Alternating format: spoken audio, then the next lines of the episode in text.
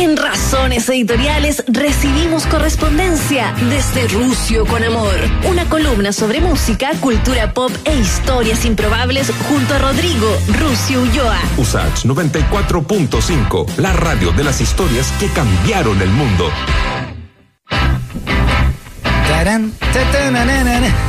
Oye, estaba haciendo el programa aquí porque estamos en la casa ahora, ¿no? Eh, y de repente tocan el timbre. Estaba haciendo la entrevista con Eduardo Vergara recién y aparece Rodrigo Ulloa en la casa. ¿Cuál Kung Fu? Con las manos vacías.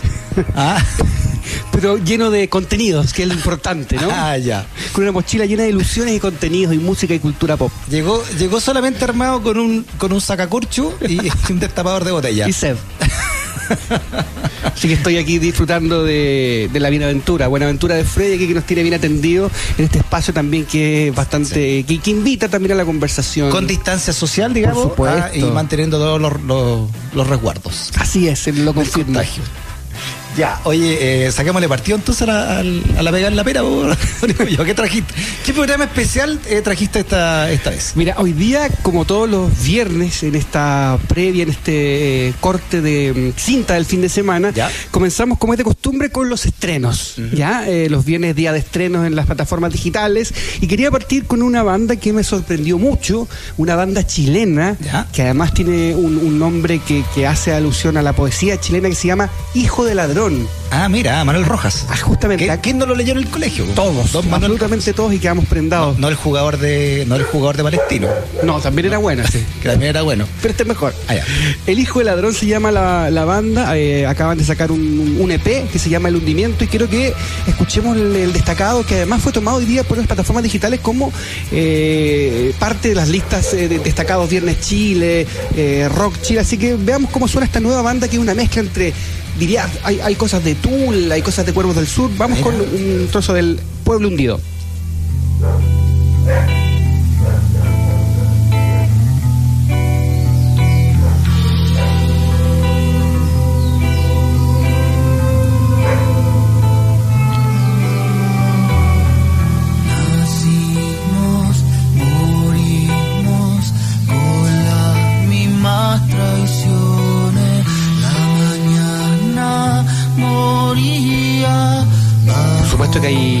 Bastante hincapié en las letras. Melancólico. De- sí, súper melancólico, un rock que eh, transmite cierta tristeza, también hay cosas de folclore, hay, hay rock, hay, hay oscuridad, me gusta mucho. Esto se llama Hijo de Ladrón. eh, El, homenaje a- el nombre es muy bueno, a, a Sí. Rojas. El pueblo hundido, eh, una, un juego de palabras obviamente con el pueblo unido, ¿no? Claro, que jamás será vencido. Así que les recomiendo este EP, El Hundimiento, que pueden encontrar a través de Hijo de Ladrón, banda chilena que estrena material este viernes. Sí, Freddy, lo que viene ahora es probablemente lo más vanguardista que vamos a escuchar de la música chilena hace mucho tiempo. Ah, ¿ah? ¿Te imagináis a Pablo Chile, que es este trapero, música urbana, hip hop, haciendo una canción protesta con Quilapayún e Inti histórico? Oh, es un círculo generacional completo. Por favor, escuchemos cómo suena esto primero y ya te voy a estar contando de qué se trata. Ya. Ojo con la letra. Aburrido del tiempo angustiado y ocioso, aburrido del guaso que no suelta el pozo, aburrido del aire, la respiración, el cuerpo se cansa, la nueva infección, aburrido de Piñera y de su nervioso, que presidente más indecoroso, aburrido de la tele de la Mónica Rincón, de que los medios piensan cielo, la nube que pasa, aburrido del ritmo de vida en la casa, aburrido en la calle, en la sostienen que el trap, este tipo de trap, es el nuevo rock. Sí, ¿ah? Quienes toman, o sea, claro, no, no se trata de bling bling, no se trata de tirar las lucas al aire, esto es un, un trap más bien contestatario, eh, que tiene esta canción que se llama Aburrido, que como te contaba recién, según Aquilapayún, ahí te llaman histórico, con probablemente uno de los lanzamientos más sorprendentes del, del año, y de hecho al final de la canción, Pablo Chile dice, y no estoy ni ahí con el pueblo unido, y no estoy ni ahí con, con Quilapayún tampoco, y la banda tocando de fondo, con, aportando con su, con su eh, ética de folclore, más eh, esta base de, de hip hop, rap, súper callejero, y con un video que está ambientado también en el estallido social, las protestas, hay mucha, mucha rabia en la letra. ¿Cómo se llama? Se llama eh, la canción Aburrido y el artista es Pablo Chile. Eh, Quilapayún e Inti Illimani Histórico estrenado hoy día y que de verdad quedamos todos un poco marcando ocupados porque no esperábamos algo así. Fíjate que yo, ¿sabes? Deja, me dejaste muy pensativo porque yo ayer eh, eh, terminé de escribir mi biografía de Víctor Jara. Wow. Ayer te puse el punto final a la biografía. Y y, y cuando uno se pregunta qué hubiese estado haciendo Víctor Jara, que le gustaba mucho el rock a Víctor Jara, el rock eh, estadounidense, no lo podía decir tan abiertamente por, por razones evidentes, no por el Chile Por que se vivía. Por razones editoriales. no lo podía poner tampoco en, en- en redes sociales. ¿eh? Y entonces, eh, bueno, por eso él grababa con los blobs. ¿Qué hubiese estado haciendo Víctor? Esto, pues, ¿no? Estaría buscando nuevas generaciones, nuevas formas de expresión. Él, él por ejemplo, Víctor Jara, y eh, es algo que descubrí para el libro, quería tener un sello eh, aparte de DICAP, ¿no? Un sello donde pudiera tener al Pollo Fuentes, por ejemplo. O a Marcelo, que en esa época era un, un ídolo juvenil. Claro, la Ampliar el, el registro de lo que se llama música de protesta hacia la vanguardia y hacia el progresismo. Eso estaba haciendo Víctor Jara, fíjate, dentro de su, de su línea. Así que que esté con Inti histórico y con Quilapayún, un rapero como, como Pablo Chile, es algo pero, pero muy interesante. Sí, sí, es una, y no solo tomándola desde la lectura actual de Pablo Chile, sino que también cómo que la Payún e Inti son capaces de leer estos movimientos sociales desde el centro, desde donde vienen y desde su cultura actual. Uno antiguamente podría haber sido más talibán, quizás con el rock, no, si no tiene guitarra, si no tiene distorsión, eh, no, no hay protesta. En este caso, da la vuelta entera y saca este, este single que está súper, súper interesante, que se llama Aburrido, así que todos eh, Muy invitados a- interesante. a revisarlo, así que está, está buenísimo. Em, cambiando radicalmente de sonido, Freddy, te Ya. invito a hablar un poco de System of a Down, esta banda de origen armenio que acaba de sacar sus eh, primeras dos canciones en 15 años. ¿Qué momento para sacar dos canciones en 15 años en plenas elecciones de los Estados Unidos? Ya. Una banda que además, Freddy, está un poco dividida. Porque hace un par ¿Ah, de sí? semanas, Ya. el baterista de apellido Dolmayan había prestado apoyo y ropa a Donald Trump. No. Mientras que ¿El baterista se- el, el baterista. Oh. Mientras que el cantante Sextan Kian y todo el, grupo más, más duro de- del discursivo Ya. es súper eh, de izquierda. Entonces hubo un conflicto interno dentro de la banda. me imagino los carreras con un gallo adentro que derecha, sí. el rey. un Rodrigo Eitel ahí tocando la guitarra. Así que es heavy lo que pasó hoy día con System of a Down. Además de las dos canciones, escuchemos cómo suena una, ella, una de ellas, digo, se llama Protest the Land.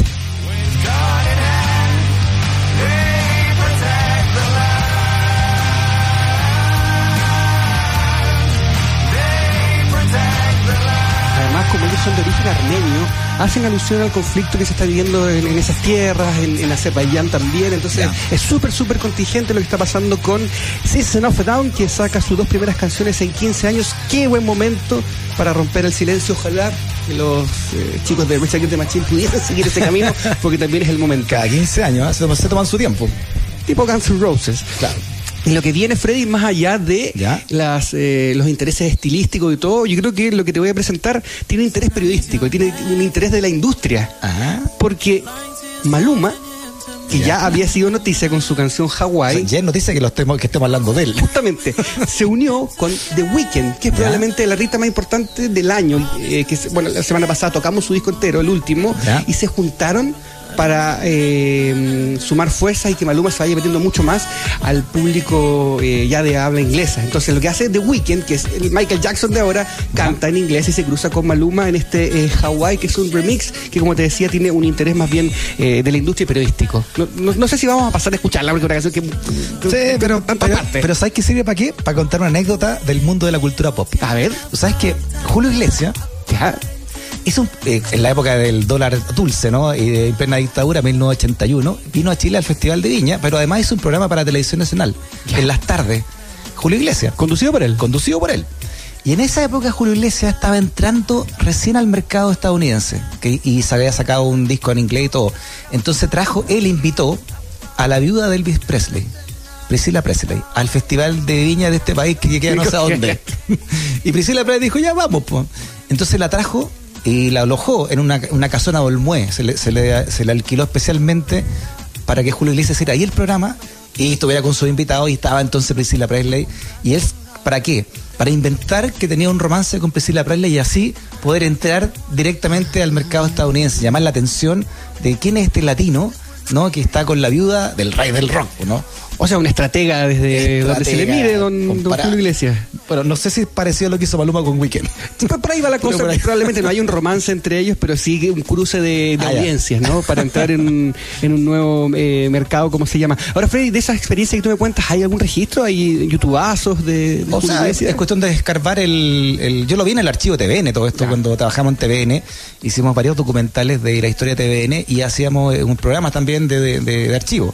Y ahí estaba en completo, ¿no? El, eh, este programa. Y hay, y hay una parte del programa que es maravillosa, porque era Julio Iglesias, ¿no? Él podía llevar a cualquiera a, hablar ahí en, a su. Y en esa época, el año 81, tocaba, eh, cantaba Camilo VI, acuérdate. Camilo VI. Sí. Era, era, era. Y estaba también, eh, bueno, invitó a Camilo VI y Julio Iglesias se pone a conversar con Camilo VI y eso está todo grabado y empiezan a imitar a Rafael, No. ellos dos. Entonces imagínate, lo- los dos grandes, y ahí se juntan de alguna manera los tres grandes héroes de la balada hispana, ¿no? Como Julio Iglesias, bueno, primero Rafael, el, ma- el mayor de todos, digamos, Julio Iglesias y Camilo VI. Los dos conversando sobre Rafael, de culto, y está ahí en Televisión Nacional de Chile. Eso, Mira, es en los archivos. como un webinar ahora, un seminario de, Claro. de lo más grande de la, de la música española. Así que tomamos el dato, Freddy, y vamos a eh, buscarlo. Dice que el, ah, mira, me dice que el vocalista de Cicero Down, me dice Marcelo, que es igual a Jorge Letelier. Puede ser. Y cuenta los finales de las canciones. Sí, parece que sí. Parece que hay una, hay una tradición especial ahí.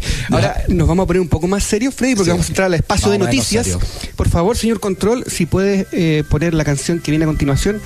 ¿Te, te suena ese teclado? Se parece a We Need Help from My Friends. ¿Tiene algo de eso? Es Uriah Heep.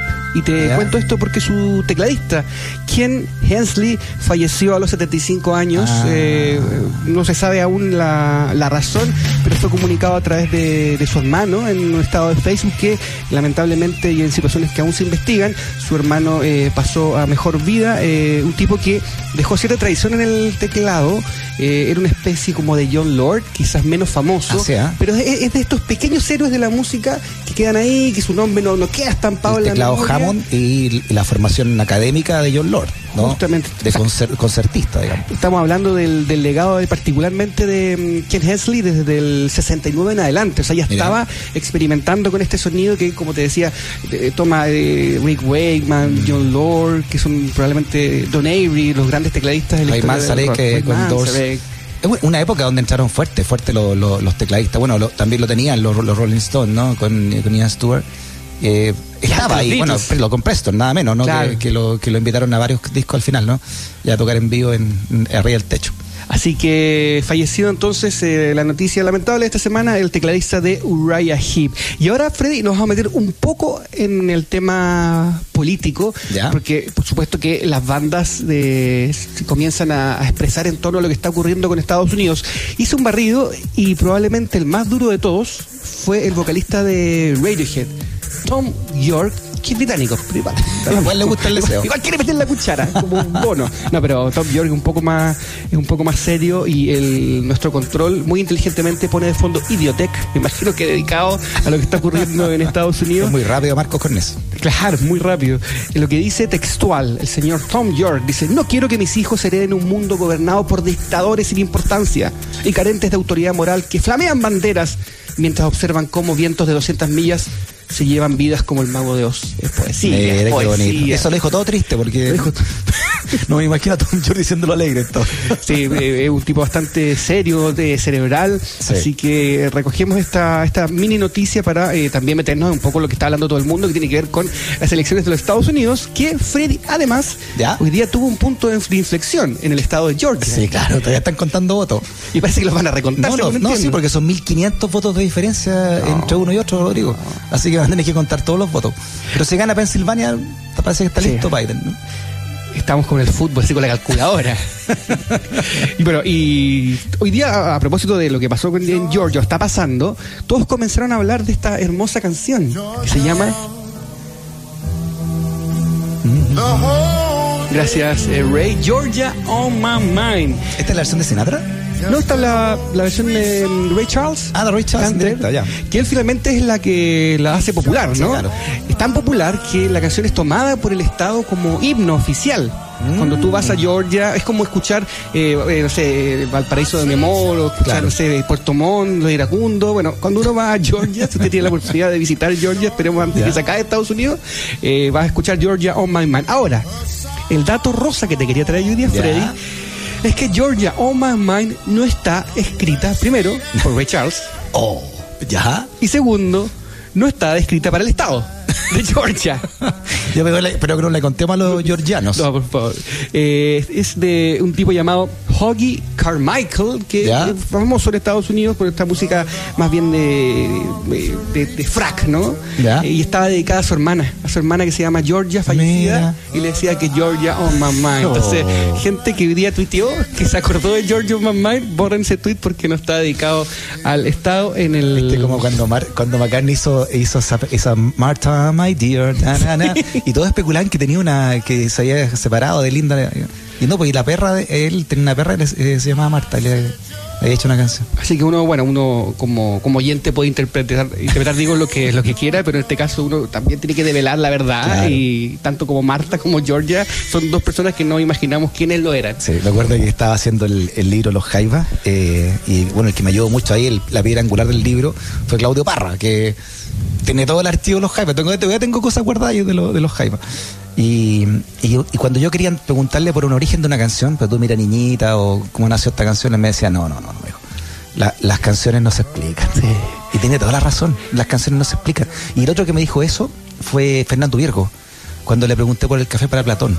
Viste que está la, por año, por, por lo menos mi generación, eh, creía que era un, un amigo de él que lo agarraron en- y lo fue detenido, detenido desaparecido, que nunca más volvió, ¿no? El café para Platón. Porque él estudiaba eh, claro. en la universidad en esa época y, y no, ya es, es él. Él es Platón. Es una, una canción que él se hizo para eh, con su experiencia, digamos, cuando tuvo que irse a la universidad porque le habían cerrado la carrera, ¿no? Así que las canciones nunca hay que... nunca No, no hay que, no hay que develar el truco, así que me No. mandé un Jorge Letelier de el truco de... Así que nos mataste, Georgia, no- Georgia my mind. Prometo no volver a hacerlo. Oye, qué bueno que mencionas de, de los Jaivas porque eh, tiene muy, muy buena memoria, particularmente él con la historia. Se acuerda perfectamente. Sí, Me ha no, tocado un par de veces entrevistarlo y a diferencia de don Mario Mutis, que es más bien etéreo, eh, lo de- Y Eduardo- y Eduardo Parra ni hablar. No, no. Claro. El Claudio sí tiene muy No, buena claro. memoria para Sí. traer y trae historias específicas con años específicos y situaciones específicas. Y tiene una, li- tiene una libreta que por años es- escribió como un diario de vida de, de los Jaivas, el Claudio Parra. Y eso también me sirvió harto, pero son años que él escribía en un cuaderno todo lo que iba pasando, como una bitácora. Claro, son después ya cuando pasaron más de 30, 40 años, ya llevan más de 50 años tocando juntos, no, no, no siguió escribiendo, pero tiene un, un gran parte escrita ahí. ¿Viste el documental? No, no, no lo he visto. El de Sergio Lago lo estaba empujando. ese Lo documental. produjo. Ya. Me llamó la atención algo de ese documental. No tiene director. No tiene director. No, busqué, Mira, busqué solo productor. Va. Dejo la duda. Ahí dejo la la interrogante. Si, si alguien, si alguien sabe algo. Y cambiando radicalmente Ya. de tema eh, nuevamente, Freddy. Tú sabes que yo tengo una mini sección de la semana eh, que se llama Canciones con Historia. ¿Ya? Y me puse a buscar y llegué a Eros Ramazzotti. Y eh, cosa más linda, cosa más bella, justamente. Pero llegué a otra faceta de Eros Ramazzotti que une dos mundos que a nosotros nos gusta mucho, que es la música y el fútbol. Ah, mira. Buscando, buscando, llegué a que no solo eh, Eros, eh, no Eros Pérez, Eros Ramazzotti, es un gran eh, futbolista, eh, estuvo a punto de jugar en la Juventus, Ah, sí, un ah. hincha pero acérrimo, y no solo eso, Freddy, ¿Ya? es parte de un equipo de fútbol semiprofesional que se llama la Nazionale Italiana Cantanti. ¿Qué es lo que es la Nazionale Italiana Cantanti? Es un grupo de cantantes italianos ¿Ya? que juegan al fútbol y viajan por el mundo eh, haciendo beneficencia. Oye, buena idea. Mira, el, la idea que juega aquí, mira, A ver. si te suena alguno, eh, Gianni Morandi, eh, Humberto Tozzi, Uy, mira, gran Humberto jugador Tozzi, de fútbol, eh, Gianni Vela, Oye, pero todo San Remo está jugando allá. Justamente se hubiera llamado San Remo Fútbol Club. Así que el que esté interesado, mira, escuchamos de fondo Humberto Tozzi su gran eh, hit Gloria. Gloria. Oh, ¿y cuánto festival de viña? ¿Cuántos Hotel O'Higgins? ¿Cuánto te aquí te lo Higgins? ¿Cuánto Guillermo Vigado? Oye, yo me imagino que estos viejos igual salían a carrear. pues, iban, a, iban a Tierra Santa, juntaban con los cabros chicos y después en la noche. Lo que hubiese sido ese- Oye, ¿sabéis quién tiene un equipo de fútbol también aquí en Chile? Ya trayéndonos esto para acá. Sí. El Pollo Fuente. Eh, todos estos ídolos de los 60, de la No. nueva ola, eh, hicieron un, un equipo y jugaron mucho. Hasta el día de hoy se juntan. Buddy Richard, el Pollo Fuente, Wildo, ponte tú. Tienen un Luis. Dima, al arco. Que Luis Dima jugó un momento ya después. Hay una foto de Nunca- Luis Dima te al arco, con, Sí, con con zapatos. mocasines. Y con zapatos así como de charol y con, y con calcetines hasta arriba. Qué ordinario. Pero la actitud, ¿viste? La Sí, actitud que pone Lucho Dima. y también hacían giras de fútbol, así de Mira, fútbol, el Pollo. Fuentes con Wildo, con Buddy Richard. Vamos a averiguar Buddy más. Richard era bueno para el tercer tiempo. Dicen, y sí, para el cuarto también. Así que, mira, escuchamos a Jenny Vela de fondo. Nacional italiana cantante, quien quiera averiguar un poco más me puede escribir por interno. Podemos traer a este hermoso programa más información de este club deportivo que sigue vigente y cuyo presidente actual es don Eros Ramazotti. Mira, Mira. la hace toda. La hace toda. Y finalmente vamos a llegar, Freddy, a ¿Ya? la sección favorita de los niños, niñas, jóvenes, adultos, viejos de este programa que se llama Adivine la canción en TV. Si lo sabe, cante. Le vamos a pedir al, a al señor Cornet, por favor, que nos ponga la primera canción de esta lista. A ver si Freddy llega.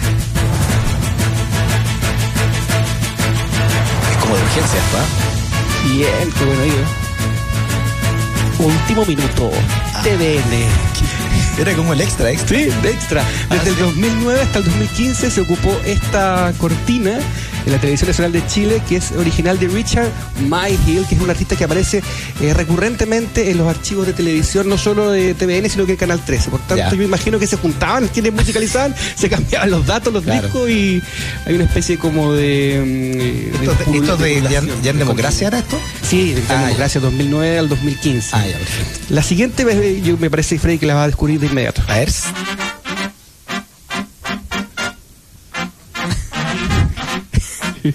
Este de la de, ¿cómo se llama? Nanolín. Mundo. Mundo. Era como tecnología, como el futuro que, que venía, ¿no? Precursor, Nanolín del Claro. periodismo científico. Justamente. Robótica, Sí, claro, todos los adelantos tecnológicos en, en Nanolín. clonación. Era, que era marido de Patricia Espejo. Ay, me, ay, me golpeaste. Ah, ¿no te acordáis de eso? Salía en el... en, ¿De TVN, Patricia Espejo? Sí. sí. Salían esas, en los diarios esos de la farándula del momento. Mira, Cardilejas. estreno. Su evento estreno. El candé, Dios mío. Vamos a pasar al número 3, por favor, señor Cornés, desde el minuto número 2, para que identifiquen el corte. Vamos a avanzar. Es como la moda del día esto, ¿no? ¡No! Ah, no. Con Patricia Vicencio. Una pista. A ver. Juan, Juan Manuel Ramírez.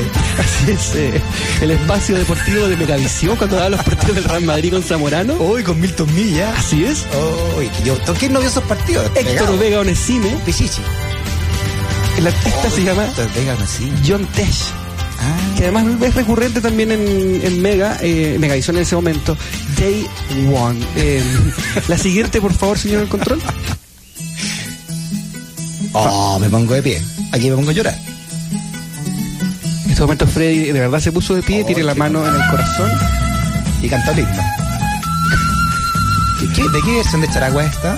de los Collas. Ah. Lamentablemente no está en Spotify la original de Víctor Jara, la de Inti Gimani me parece que está en vivo, pero una canción con mucha historia Sí, que marcó, claro.